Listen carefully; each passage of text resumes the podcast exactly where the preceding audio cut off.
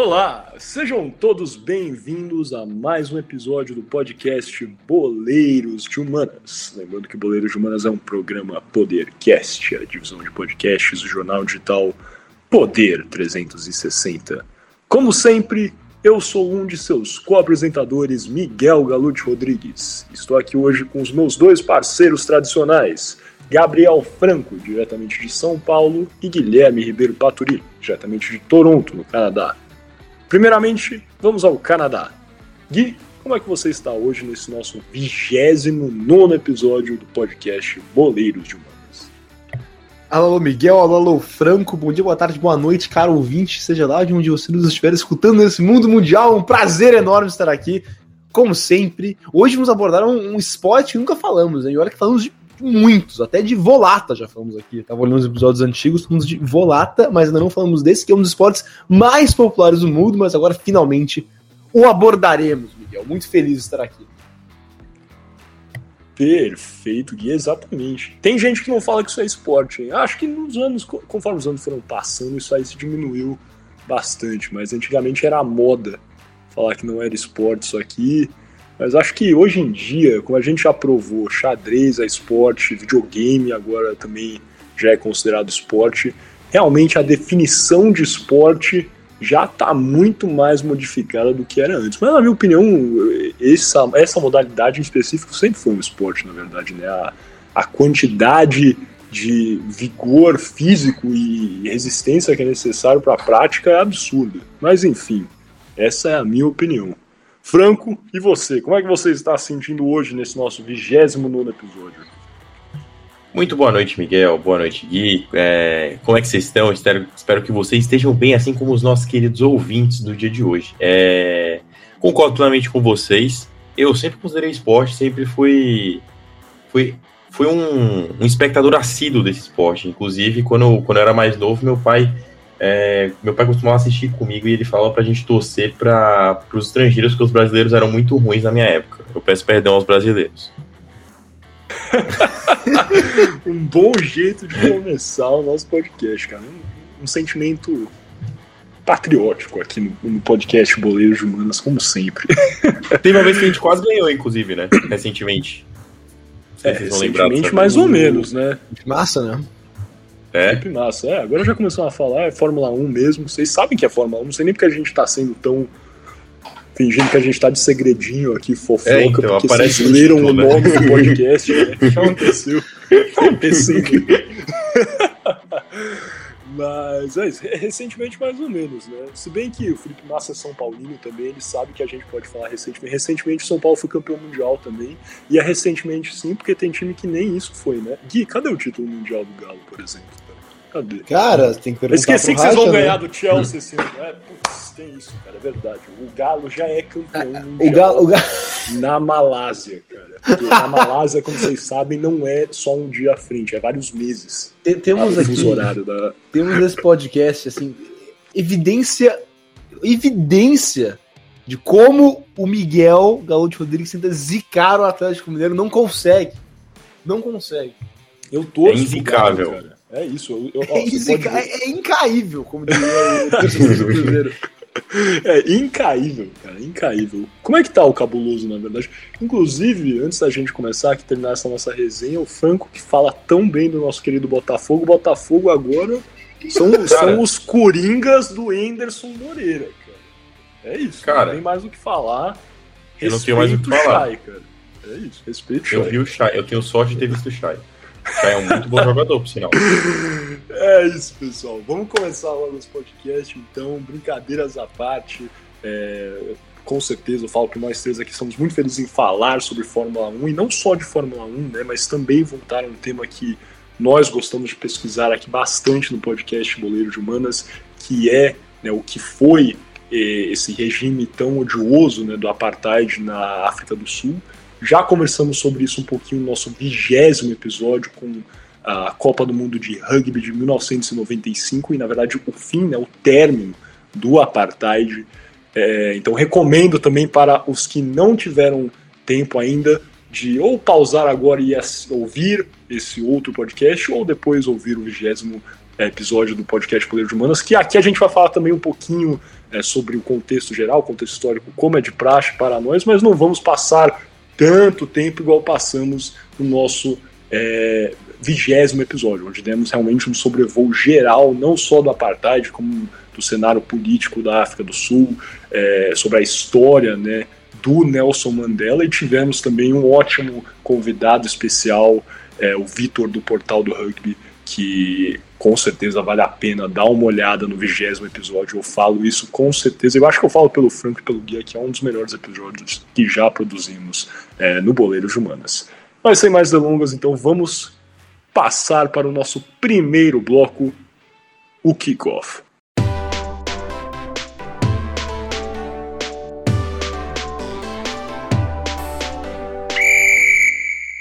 Olá, seja bem-vindo então novamente ao podcast Boleiros de Humanas. Lembrando que Boleiros de Humanas é um programa Podercast, a divisão de podcasts do jornal digital Poder 360. Dando início então aqui ao nosso kickoff, nosso primeiro bloco desse 29 episódio. No, no geral, nesse nosso primeiro bloco é de contexto histórico, a gente dá né, um sobrevoo mais generalizado, mas como também já falamos um pouquinho sobre esse contexto histórico, principalmente do apartheid, né? Como vocês viram, essa esse episódio em específico será sobre o GP da África do Sul em 1985 e né, o boicote a esse grande prêmio. É... Mas como já fizemos um episódio onde falamos muito sobre esse é, regime específico, a gente decidiu também fazer uma inversão da ordem, porque cronologicamente faz mais sentido. O GP da África do Sul foi um dos últimos GPs da temporada. Então, esse primeiro bloco kickoff, a gente vai falar um pouquinho sobre o restante da temporada da Fórmula 1 de 1985 em si. E depois o Gui irá passar um pouquinho mais de tempo falando aí sobre o que foi esse boicote, é, como ele se deu e, e também vamos entrar, claro, com certeza, uh, um pouquinho também a apresentação do que era né, esse regime do apartheid.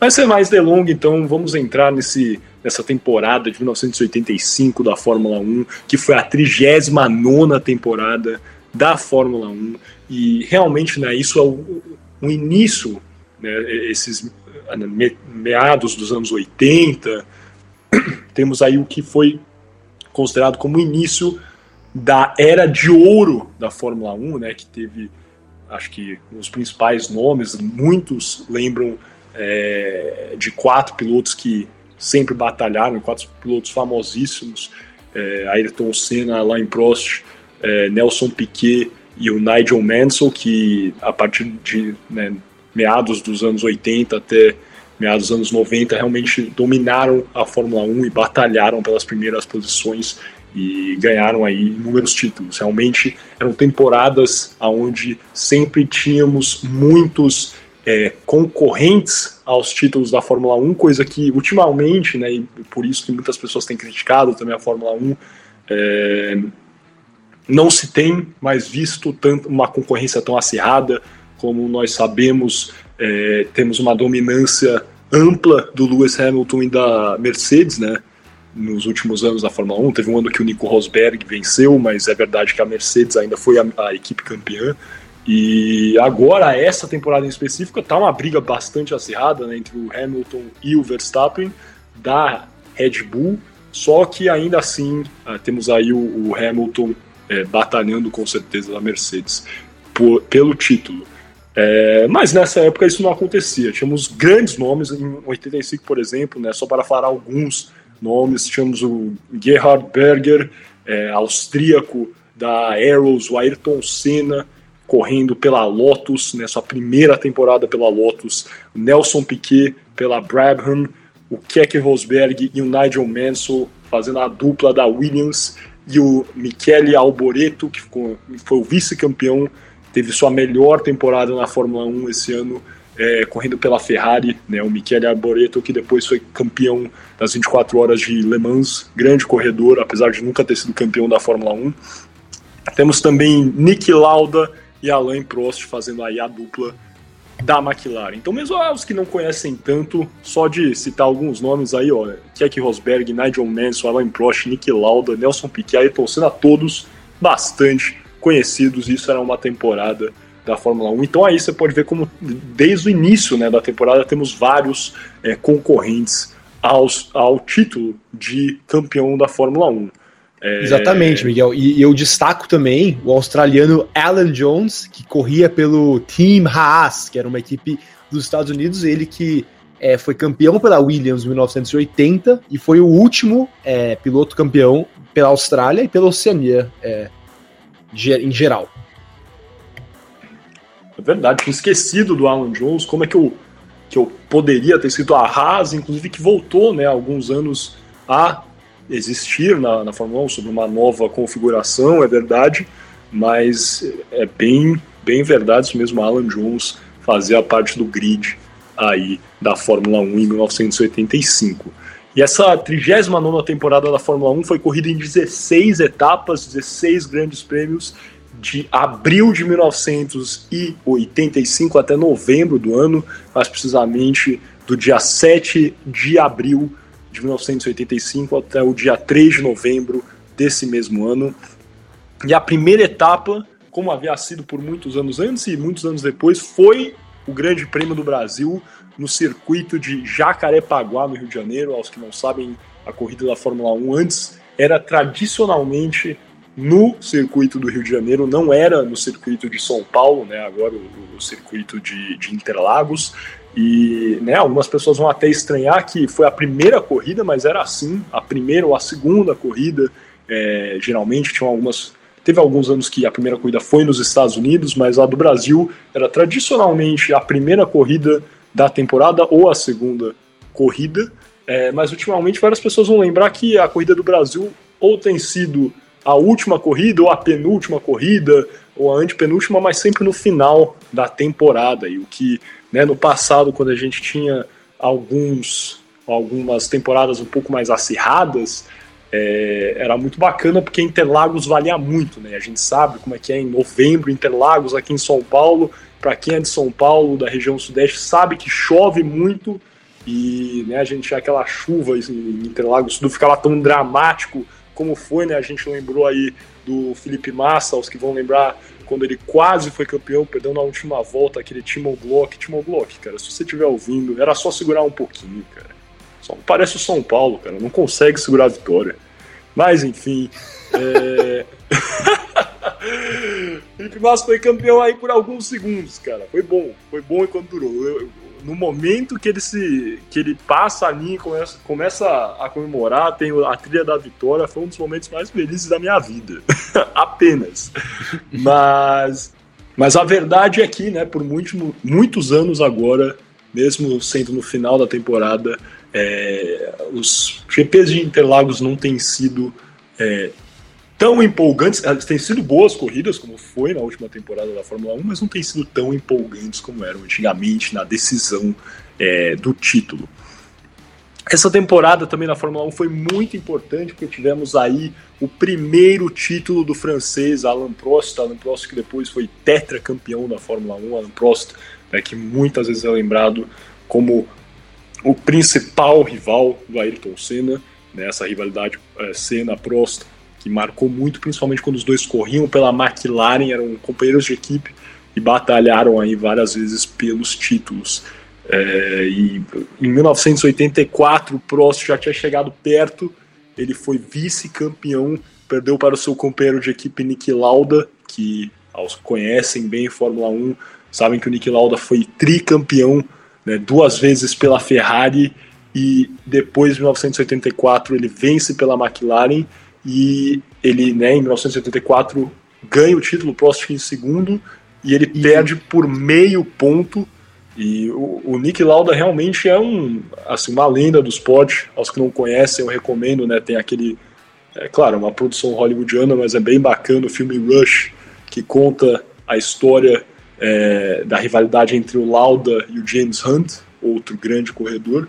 Nick Lauda, que muitos vão lembrar, corria, corria muito pela Ferrari, mas depois ainda vence pela McLaren. Então é o único piloto da história que ganhou um título pela Ferrari e pela McLaren, o nosso saudoso tricampeão austríaco Nick Lauda. Exatamente, Miguel. E, e, como você falou, acho que muitos já sabem, mas o tamanho que o Nico Lauda tem é, é, enorme. Ele é considerado por muitos um dos melhores pilotos de todos os tempos. Ele que era austríaco, né, foi campeão em 1975 e sofreu um grave acidente em 1976, para os que não sabem, quando disputava o GP da Alemanha no lendário circuito de Nürburgring.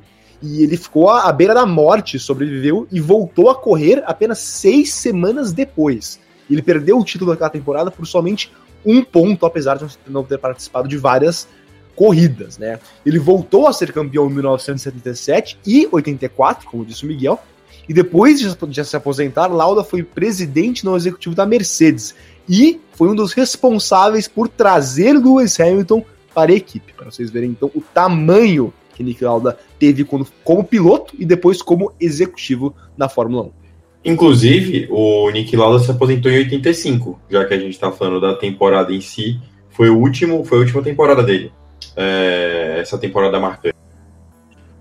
É, exa exatamente, Franco. Ia entrar nisso depois, mas é muito bem lembrado. O Nick Lauda ele, né, tem essa temporada que ele era o atual campeão da Fórmula 1, mas né, em 1984 ele já, como aos que conhecem mais a história do Nick Lauda sabem que ele era uma pessoa muito sistemática, é, sentiu que já estava passando dos melhores anos da carreira, por mais que já havia, havia sido campeão no ano anterior. E antes da corrida né, da Áustria, ele anuncia que esse era o último ano da carreira dele. Nick Lauda que venceu é, um, um, grande prêmio somente em 1985, é, onde ele vence a etapa é, de é, da Holanda, ele, vem, ele vence a etapa da Holanda mais para o final da temporada, assim, não realmente, ele não foi um dos principais candidatos ao título, ficou na décima colocação geral é, em 1985, mas obviamente tem que respeitar e bastante o tricampeão Niki Lauda, único piloto a vencer pela Ferrari e pela McLaren, o campeonato é, mundial de pilotos da Fórmula 1. E também, né, entrando nessa questão do, do Alan Prost, que foi o primeiro título dele em 1975, ele é, em 1983 também tinha batido na trave, quase vence o título, só que ele perde em 83, aos que sabem, os mais fãs de Fórmula 1, o campeão foi o nosso Nelson Piquet, venceu o Alan Prost por dois pontos, então né, o, o, Alan Prost já tinha ficado bem próximo de conquistar o título mundial, sempre batendo na trave. E tem um grande jornalista e poeta holandês, é, o Coenberger, que escreve é, especificamente sobre Fórmula 1 e sobre é, o, esportes automotivos. E para a revista Esquire, ele escreveu né, que, aqui abrem aspas, né, estamos fazendo uma tradução livre, que já havia passado da hora para que todos soubessem que ele, Prost, era o melhor. Então, né, ele já tinha batido duas vezes na trave e em 1985 foi um ano que ele realmente sobrou. Ele vence o campeonato de 85 por uma diferença de 23 pontos, onde o Alan Prost é simplesmente absoluto.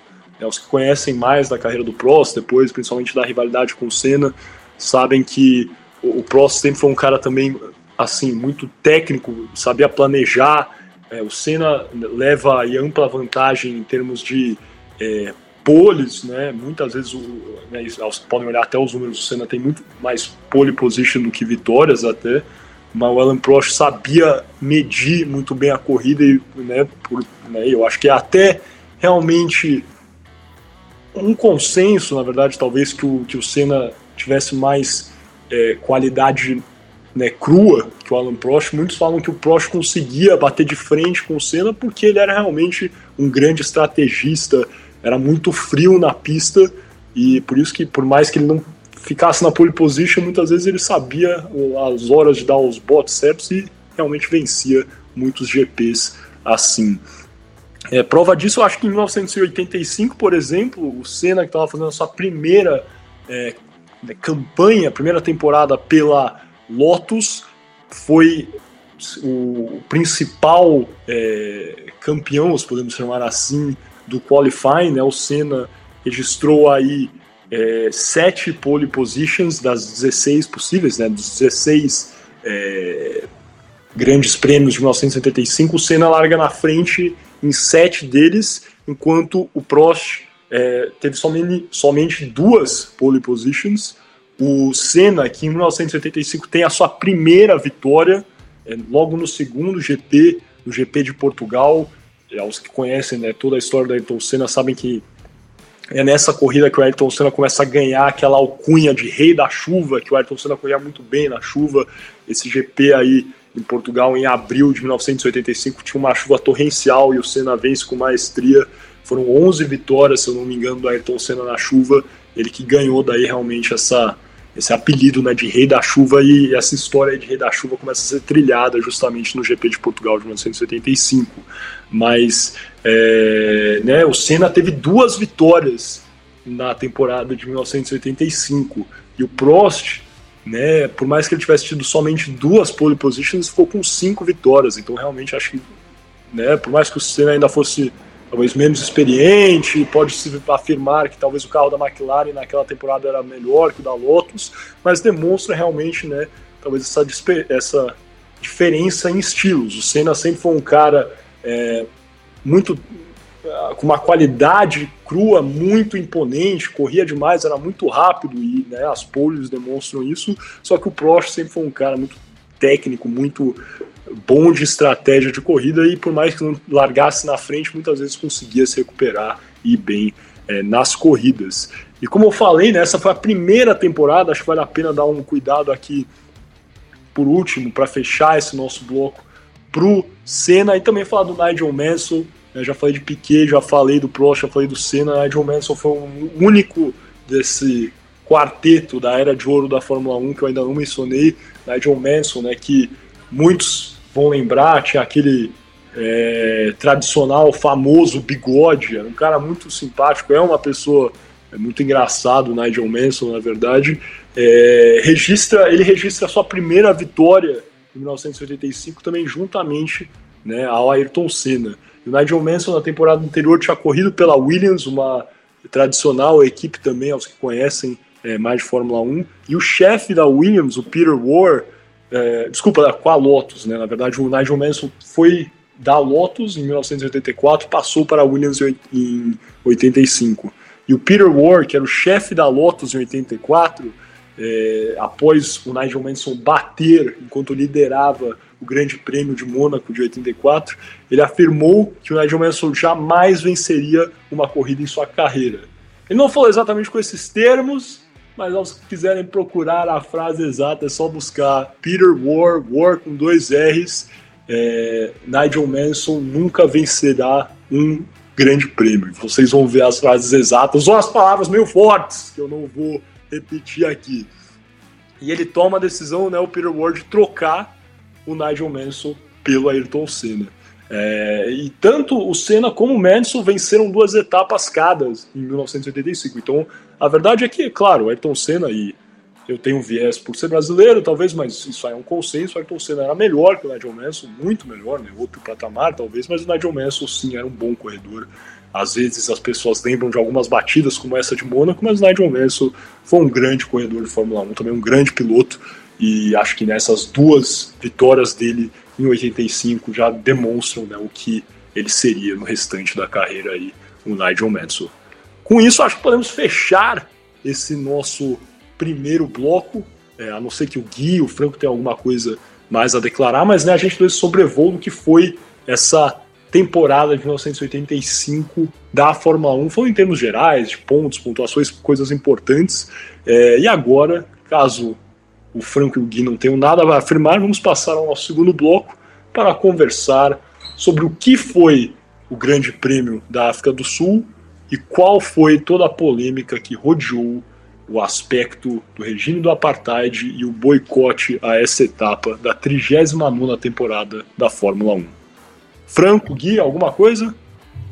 Antes de terminar, eu só queria fazer, reenfatizar a a recomendação que você fez, Miguel, do, do filme Rush, que até outro dia estava disponível na locadora vermelha, é, mas eu não sei se já está no Brasil, talvez tenha saído. Mas é muito bom mesmo, é, entra em detalhes sobre a temporada de 1985 1976 da Fórmula 1, quando o Nick Lauda, austríaco, como falamos antes, estava disputando é, em ponto a ponto com, com o James Hunt, é, que na época inglês, que na época corria pela McLaren e o Lauda pela Ferrari, e, e, é um filme realmente muito bom mesmo e, e, vale a pena ser assistido se você é um fã de Fórmula 1 e essa, querer só enfatizar isso, Nick Lauda que, que veio a falecer só recentemente, né, creio que faleceu em 2019, então é um filme muito bom mesmo. Perfeito, então é, enfatizando mesmo, assistam Rush, é um ótimo filme, por mais que é hollywoodiano, claro, tem algumas alguns exageros, mas é muito bacana. A Nick Lauda até que aparece no final do filme, então é bem bacana mesmo. É, sem mais delongas, então vamos fechar esse bloco e passar para o nosso segundo bloco, o Toco e Me Voe.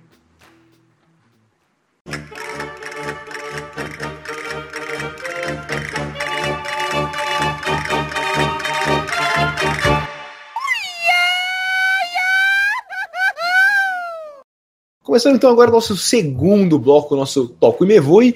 E você está ouvindo o podcast Boleiros de Humanas, um programa Podercast, a divisão de podcast do jornal digital Poder 360. E começamos então o nosso segundo bloco conversando sobre o que levou ao boicote do Grande Prêmio da África do Sul de 1985.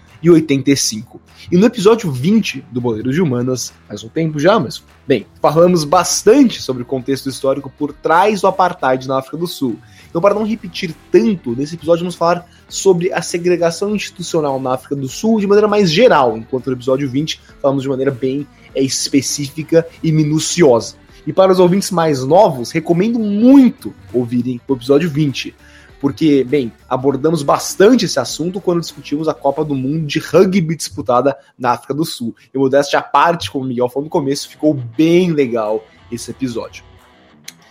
E agora, a maneira mais simples de definir o apartheid, para aqueles que não sabem, foi o, a segregação institucional imposta pelo governo da África do Sul, em que deixava a minoria branca do país sobre total controle das instituições. Então, por exemplo, o primeiro-ministro da África do Sul só poderia ser é, branco ou africano, como eles eram conhecidos. É, bem, eu acho que é assim que eu definiria o apartheid em um tweet, Miguel. Você tem algo a adicionar?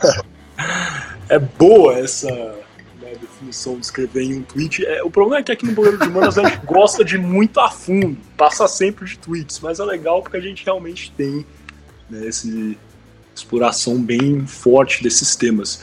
É, como o Gui falou, acho que não, vamos nos passar muito aqui, vale muito a pena ver o vigésimo episódio, ficou bem bacana, modéstia à parte mesmo. É, acho que a melhor parte do podcast não é nem a gente, é o Vitor Vitor, se você estiver ouvindo aí, novamente, muito obrigado. O Gui e Franco vão concordar, com certeza. É, acho que o Vitor adicionou muito nesse né, nosso convidado especial do Portal do Rugby, editor-chefe do Portal do Rugby, adicionou muito esse episódio, grande conhecedor, historiador formado pela USP.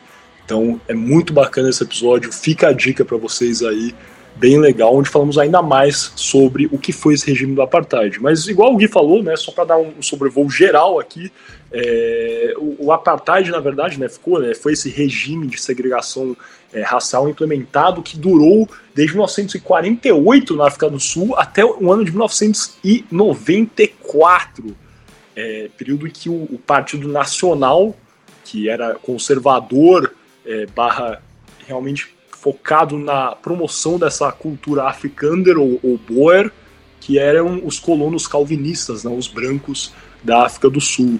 E ele foi implementado pelo pastor protestante e então primeiro-ministro Daniel François Malan.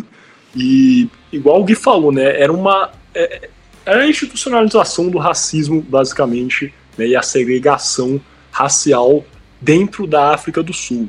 Em uma tradução literal, apartheid é, né, até semelhante, né, vai de aparthood, ou separação, basicamente, realmente. E a verdade é que, né, para usar outro termo aqui, a gente já fala sobre isso no 20 episódio, é, o regime era lastreado no conceito do Bass Cap, ou Bosshood, e né, os que imaginam é uma supremacia branca realmente, onde é, esse sistema de estratificação social que colocava os indivíduos brancos no topo da cadeia, seguido pelos asiáticos, majoritariamente indianos e malaios que né, haviam imigrado para a África do Sul durante a ocupação britânica, pardos e, por último, os negros, dominava toda a estrutura socioeconômica e cultural da África do Sul. Então, realmente era uma coisa que ditava desde locais onde negros poderiam é, trabalhar, como até viver e, e, transitar. Tinham áreas que eram realmente barradas completamente para é, a simples passagem de negros. Então, vale muito a pena estudar mais sobre o assunto. Né? Não dá para a gente entrar muito a fundo aqui por uma questão de tempo, temporal, mas, de novo, fica a dica: o vigésimo episódio do podcast Boleiros Humanas. Falamos bastante sobre o regime do apartheid também o término do regime do apartheid, com daí também né, culminando com a eleição do Nelson Mandela à presidência da África do Sul. Fica a dica, vale a pena. Gui? Exatamente, Miguel. Muito boa a sua é, breve explicação sobre o apartheid. E como o Miguel falou, né, o apartheid foi institucionalizado no país em 1948, mas agora levando de volta à Fórmula 1, mas já existia o Grande Prêmio da África do Sul desde 1934, primeiro sendo disputado em East London, cidade no leste do país. E em 1967, o Grande Prêmio da África do Sul passou a ser disputado no novo circuito, que ali Kialami, desculpa, no norte de Joanesburgo. Porém, a partir já dos anos 60, as grandes potências mundiais começaram a abertamente criticar o regime apartheid. Consequentemente, a África do Sul ficava cada vez mais isolada internacionalmente e no mundo dos esportes esse isolamento também aconteceu. Um dos momentos chaves dessa de quando a do Sul começou a ser bem meio que rejeitada internacionalmente foi quando o primeiro-ministro britânico Harold Macmillan deu um discurso na África do Sul, que foi conhecido como o discurso The Winds of Change, ou os ventos da mudança, em que ele falou que a África do Sul tinha políticas em que o Reino Unido não poderia concordar. E o país, então, foi suspenso pela FIFA em 1961. E apesar de serem brevemente reintegrados pela Federação Internacional do Futebol, voltaram a ser excluídos pouco depois, quando informaram a FIFA que planejavam mandar uma equipe completamente branca para a Copa de 1966 e uma inteiramente negra para a Copa de 1970. E similarmente, a África do Sul foi expulsa do Comitê Olímpico Internacional em 1970, apesar de não participar de nenhuma Olimpíada desde 1964. E outras federações também endureceram suas atitudes contra o regime apartheid nesse momento. Até que no meio dos anos 70, só dois grandes eventos esportivos internacionais ainda aconteciam no país: o rugby e a Fórmula 1. Porém, diferentemente do rugby, onde algumas equipes faziam eventuais turnês do país, como a Inglaterra fez em 1984, a Fórmula 1 visitava o país anualmente, ajudando assim a legitimar o governo apartheid internacionalmente no momento em que todas as potências mundiais rejeitavam o governo apartheid. Então acho que é fácil ver que a pressão em cima da Fórmula 1 para abandonar o GP da África do Sul era enorme. Mas mesmo assim, o GP foi confirmado para 1985 no circuito, circuito de Kialami, como a penúltima corrida da temporada de 85. E a corrida foi marcada para o dia 19 de outubro de 1985. Mas é importante ressaltar que, em termos esportivos, o Grande Prêmio da África do Sul valia pouco. E esse foi o caso porque Alan Prost, da McLaren, já havia garantido o primeiro lugar e, consequentemente, o seu primeiro campeonato mundial de pilotos quando chegou em quarto no Grande Prêmio da Europa duas semanas antes. E por isso, só o campeonato mundial de construtores ainda estava no jogo, algo que valia pouco para os fãs da Fórmula 1. Poucas semanas antes da corrida, Enzo Ferrari, chefe da Ferrari, chegou a declarar que a Ferrari não participaria caso a McLaren, seus principais rivais, também boicotassem o evento. Abre aspas para Enzo Ferrari, nós, abre aspas, nós não gostaríamos de nos aproveitar caso eles, é, a McLaren, não participarem. Fecha aspas. E Ayrton Senna foi ainda mais incisivo que Enzo Ferrari. Nessa época, não era comum que pilotos expressassem suas opiniões políticas, mas Senna disse com todas as letras que, e abro aspas, eu sou pessoalmente contra o regime do apartheid. Eu não gostaria de ir para lá, mas tenho uma responsabilidade com a minha equipe. Fecha aspas. Então vamos ver que Ayrton Senna sendo bastante incisivo e bastante, bem, falando o que pensava numa época que não era muito comum. Mas como historicamente as equipes de Fórmula 1 concordam em muito pouco, e o presidente da FIA, Federação Internacional Automobilística, Jean-Marie Balestre, soltou uma nota dizendo que, e abro aspas, não tenho autoridade pessoal para cancelar o Grande Prêmio, se referindo ao GP da África do Sul, nada foi feito. E a Fórmula 1, mais uma vez, viajou à África do Sul quando uma ordem de cima proibindo o GP não veio e as equipes não conseguiram concordar em boicotar. Mas foi diferente mesmo assim. Em meio a uma incrível pressão internacional, alguns pilotos, equipes e marcas boicotaram sim o Grande Prêmio da África do Sul de 1985. Devido à forte pressão do governo francês, duas, as duas equipes francesas, a Renault e a Ligier, boicotaram a corrida. A equipe alemã Zack Speed e a britânica Ram também não participaram. Alan Jones, o piloto australiano que eu falei, é no primeiro bloco, que havia sido campeão em 1980, também não participou da corrida em si, depois de comparecer às voltas de classificação. Porém, o motivo oficial foi que Jones estaria doente. Diversos patrocinadores também retiraram suas marcas durante o GP, mas vou deixar o nosso querido Gabriel Franco entrar com mais detalhes sobre isso do terceiro bloco. Agora, na corrida em si, Nigel Mansell da Williams chegou em primeiro, seguido por Nelson Piquet, também da Williams. Alan Prost chegou, então, em terceiro, completando o pódio. Bernice Ecclestone, o presidente do grupo Fórmula 1, resolveu então tirar a África do Sul do calendário da Fórmula 1 a partir da temporada 1986. Porém, alguns afirmam que ele só tomou essa decisão depois de vários canais de televisão informarem que não transmitiriam um GP disputado no país é, controlado pelo regime apartheid. E que ele teria planejado voltar para a África do Sul em 1986 e só resolveu não voltar depois é, deste impasse com as, a, os canais de televisão. E assim então, em 1985, foi a última corrida da Fórmula 1 na África do Sul até 1992 quando o Grande Prêmio da África do Sul voltou a Kialami por duas temporadas após o fim do apartheid e com Nelson Mandela quase, é, quase é, na, quando Nelson Mandela foi eleito em 1994. Mas quando Nelson Mandela já era presidente, o Grande Prêmio da África do Sul acabou de vez. E com isso, terminamos essa explanação no nosso Toca Me Voe sobre boicote da do Grande Prêmio da África de 1985. E caso o Gabriel Franco e Miguel Gaudi Rodrigues não tenham nada a adicionar, podemos passar para o arremate. Franco, Miguel, algo a, a, alguma parte da parte de vocês? Não, eu ia só complementar com, com informação histórica, é, referente principalmente ao banimento da África do Sul das principais ligas. Como você disse, tanto a FIFA quanto a COI baniram a África do Sul, a FIFA por 31 anos, se não me engano foi de 61 a 92. É, a FIFA ela sempre teve razões óbvias para banir, até porque desde 1948 a África do Sul jogava com quatro ligas diferentes no país, e era uma para cada etnia e tinha uma regra que impedia contratações interraciais entre as ligas. Então, sempre foi algo muito bizarro. O COI, obviamente, pelo absurdo que era o apartheid, chegou a banir a, a, é, a África do Sul de participar de competições internacionais, mas a Fórmula 1 em si ela não bania. Inclusive, temos um campeão sul-africano de Fórmula 1, que é o Jody Scheckter. Não sei se eu falei sobre o nome dele certo.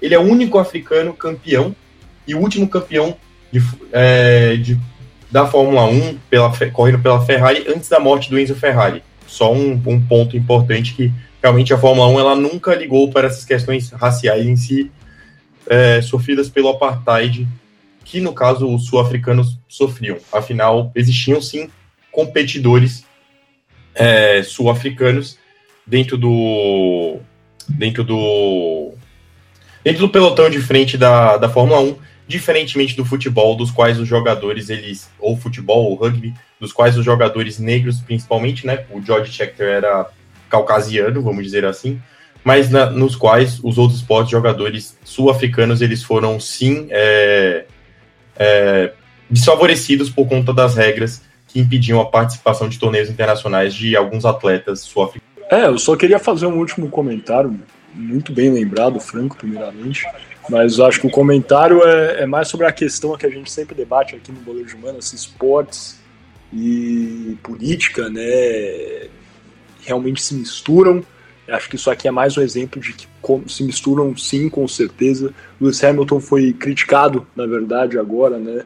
Lewis Hamilton que sempre levanta a bandeira de igualdade racial, tem feito isso fervorosamente desde a temporada passada, mas sempre fez, né? É, mas com certeza isso é, se é, tornou ainda mais visível na temporada de 2020.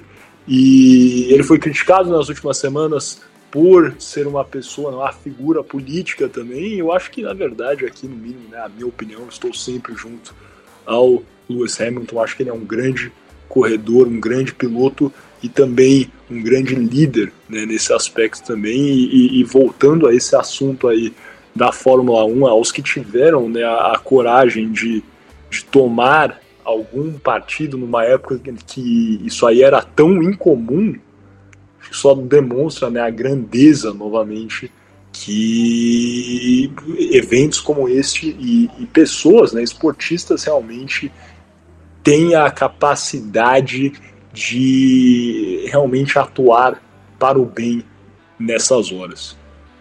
Breve comentário, talvez fique mais aí para o nosso quinto e último bloco, as alternadas. Mas Gui, a bola é tua, cara. Muito bem, então com isso podemos acabar aqui o nosso Toque Me Voe e passar para o arremate.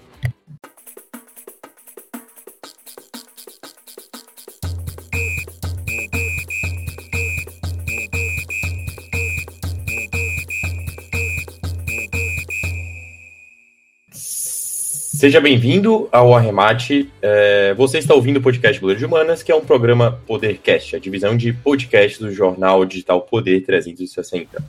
Bom, é, eu acho que todo o contexto apresentado tanto pelo Gui quanto o Miguel, eles vão servir de introdução e até eu vou abranger alguns temas agora no Arremate, que são temas mais é, de impacto financeiro.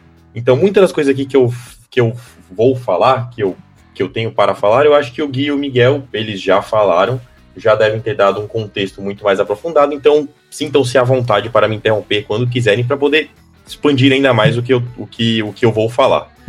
É, mas vamos lá. É, eu imagino também que o contexto que eles, que eles deram é, deixe de fácil entendimento para vocês a imagem negativa que o Grande Prêmio da África do Sul passou, o de 85 no caso. É, antes de falar em si dos patrocinadores, vale ressaltar sobre o boicote que o Gui acabou de falar. Como já foi mencionado, o boicote em questão levou a participação de apenas 21 carros. Isso, além de mostrar uma certa ideologia de marca, mostra também a relação política que as mesmas permeiam com os regimes e governos locais. Hoje em dia é muito comum você ver marcas se posicionando contra políticos, é, projetos de emenda constitucional, principalmente aqui no Brasil. Você vê é, muitas marcas que, que são contra PECs que acabam surgindo dentro do, dentro do legislativo e acabam se posicionando para poder gerar um movimento de massa, para poder ela gerar a, as pessoas do lado dela e assim reverberar comentários. É, a ideia de evitar revoltas de massas e movimentos populares sempre assombrou a cabeça dessas marcas, que hoje em dia elas se posicionam até muito mais por conveniência do que por coerência. Porque tem muitas atitudes que, que, que elas são, não vou falar hipócritas, mas elas divergem dos posicionamentos que em si elas têm. Em 85 também era mais difícil de se ver grandes marcas seguindo contra os movimentos, mas você também via essa, essa divergência é, de ideias é, que aconteciam que aconteciam entre marcas e os posicionamentos das marcas. Isso a gente vai ver que o Grand Prix em questão deixou bem claro é, que acontecia isso e que foi um grande marco na história no esporte no que se diz de boicote. E, e Franco, só te interrompendo rapidinho, que, que, inclusive, bem do que está falando, né? As equipes que boicotaram o evento fizeram de fato, né? Pelo menos é questão de consciência e convicção e mais por conveniência. Você vai falar mais para frente sobre os motivos, né, de porque a Renault e a Ligier boicotaram o GP, mas a Speed e a Ram, por exemplo, não compareceram nem ao GP da África do Sul, que foi a penúltima corrida, nem ao GP da Austrália, que foi a última. Isso levou muitos a acreditarem que elas boicotaram, entre aspas, o GP da África do Sul por motivos financeiros, já que eles também não foram ao último, então quer dizer que, como eles não tinham mais nada a disputar, não iriam, não compareceram a nenhum nem outro, mas acabou ficando bonito porque eles participaram historicamente do boicote. Muito bem lembrado, Gui. É, eu ia até comentar sobre isso, eu não ia me, não, não ia me atentar totalmente a Zack Speed nem a Ram, mas eu ia falar exatamente sobre a Renault e a, e a Ligier. É, Por quê? Porque na época os confrontos políticos eles eram tão gritantes quanto os de hoje, lógico. Só que hoje a gente tem muito mais divulgação por conta da globalização do mundo, é, redes sociais, compartilhamentos, entre outras coisas que facilitam o acesso das pessoas às informações. Mas grande parte das marcas nessa época não eram contra em si por questões de ser contra o apartheid. Então, não era em si por uma questão política. Aí a gente volta na questão da conveniência. Muitas vezes, era, elas eram por pressões políticas sofridas com os governos de suas localidades. Aí, o governo francês pressionou os times da Renault e da Ligier a não comparecerem ao Grande Prêmio. Dito e feito, as duas equipes de automobilismo obedeceram aos pedidos do então presidente François Mitterrand, que muito provavelmente é, esse pedido foi atendido por conta dos incentivos estatais nas duas equipes que, que sempre as permeavam desde, os, desde as suas fundações. Não é à toa que Jacques Lafitte foi contra o boicote e se disse totalmente a favor da corrida e deu a entender que o boicote em si não era a melhor maneira de ajudar os sul-africanos naquele momento. É, mas apesar dessa declaração não tão positiva, as equipes em questão correram. E só para te interromper mais uma vez, Franco, é, o, o, o Lafitte, né? Ele declarou que vou, eu, quero, eu quero fazer as aspas exatas, que foram uma coisa realmente patética. Abro aspas. Eu queria correr, havia o apartheid, mas sempre é a, é a opção mais sensata ir e melhorar a situação dos sul-africanos negros. Fecha aspas. Diz uma colocação, no mínimo, questionável. A Fórmula 1 já ia para a África do Sul por cerca de 50 anos. E como a Fórmula 1 melhorou de fato a vida para os negros que viviam no, no, no país do apartheid no dia a dia? Praticamente nada, acho que podemos dizer, né? Então, no mínimo, muito infeliz a declaração do Lafitte. É, acho que é, era diferente se, né, no, no, mínimo, houvesse algum tipo de demonstração durante, ou antes, ou depois até, enquanto o piloto estivesse né, em solo sul-africano contra o regime, como a gente vê né, agora o, o Lewis Hamilton, por exemplo, sempre porta camisetas, é, né, quando ele vai ao pódio faz alguma declaração política, mas, né, se muitas pessoas já o criticam hoje em dia, imagino que seria mais difícil antigamente e, e, e né, aí temos uma declaração do Lafitte que se, se esse fosse o caso, tivesse algum planejamento para atrair a atenção às atrocidades do apartheid, seria outra história, mas esse obviamente não era o caso, as pessoas estavam mais interessadas em simplesmente correr e participar. E, na verdade, até de certa forma, né, implicitamente concordar com o que acontecia em solo sul-africano. Sim, aqui eu tendo a concordar plenamente, principalmente com o Gui, que no fato é uma declaração extremamente infeliz, né? É... Eu, eu, eu pessoalmente considero uma declaração extremamente mesquinha e, ju e justamente porque ele estava com vontade de correr, porque ele queria continuar correndo, gostaria muito provavelmente de ganhar as bonificações da época é, do Grande Prêmio.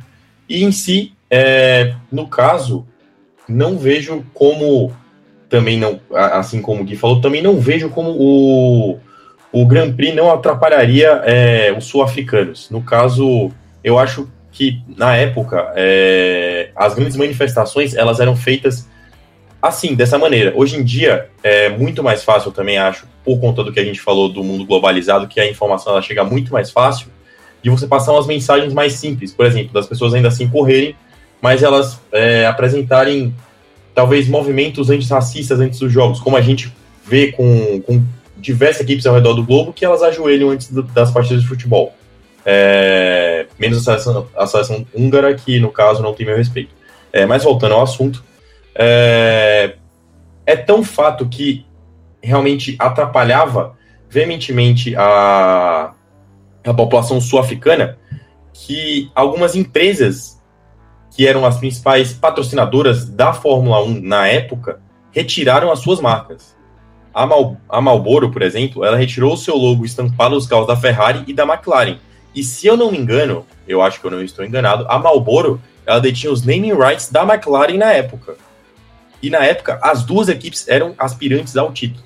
Então, ela simplesmente abdicou da sua própria marca dentro dos possíveis, é, dentro das possíveis pole positions do, do Grand Prix e dentro dos possíveis pódios que eles conseguiriam ganhar. Então é menos exposição para a marca por uma declaração política. Aí eu já começo a achar que não é necessariamente por conveniência. Aí eu acho que talvez tenha alguma ideologia por trás de discordância com as questões políticas, porque é realmente você abdicar é, de muita exposição em cima de um dinheiro muito grande que a Malboro investia. É, bom, mas tal ato, é, por outro lado, é, em contrapartida a mim, é, não apenas o ato da Malboro, mas em si, mas o de várias outras marcas que eu não, eu não vou ficar aqui citando, porque são algumas marcas, impulsionaram a ira de um jornalista inglês específico, o Nigel Roebuck. Segundo Nigel, era um ato extremamente hipócrita e de moralidade severa é, e, de, e de modalidade seletiva a retirada de certas marcas do circuito sul-africano. Visto que a remoção das marcas era até onde chegavam as câmeras, então era até onde os olhos poderiam ver, na teoria, dentro da televisão. Visto que tais produtos ainda seriam anunciados fora do alcance delas. O que, que ele quis dizer com essa afirmação? Que a Marlboro ela poderia sim retirar a sua marca do alcance dos carros, poderia sim retirar a sua marca é, do name right daquela corrida, mas ainda assim acabaria a corrida e passaria um comercial da Marlboro logo após, é, logo após a corrida em si. Então ela não deixaria de impactar as pessoas. Fora que a, a colocação dos logos, é, placas de publicidade ainda estavam espalhadas pelo Grand Prix. E às vezes elas não são pegas pelas câmeras, mas são pegas por quem frequenta o evento. É... Bom, independente desse ponto é, de opinião do, do Nigel, é, a gente teve uma remoção e comoção coletiva. E a gente pode considerar, pessoalmente, que o boicote até foi um sucesso, visto que grandes líderes da Fórmula 1 começaram a sentir em seus próprios bolsos. É, a corrida foi, foi acontecida em 85, ela acontecia há muito tempo, e em 86 ela estava prevista para acontecer mesmo com o boicote. Mas grandes emissoras de TV é, anunciaram que abdicariam do jeito de transmissão da etapa caso a corrida realmente viesse a acontecer.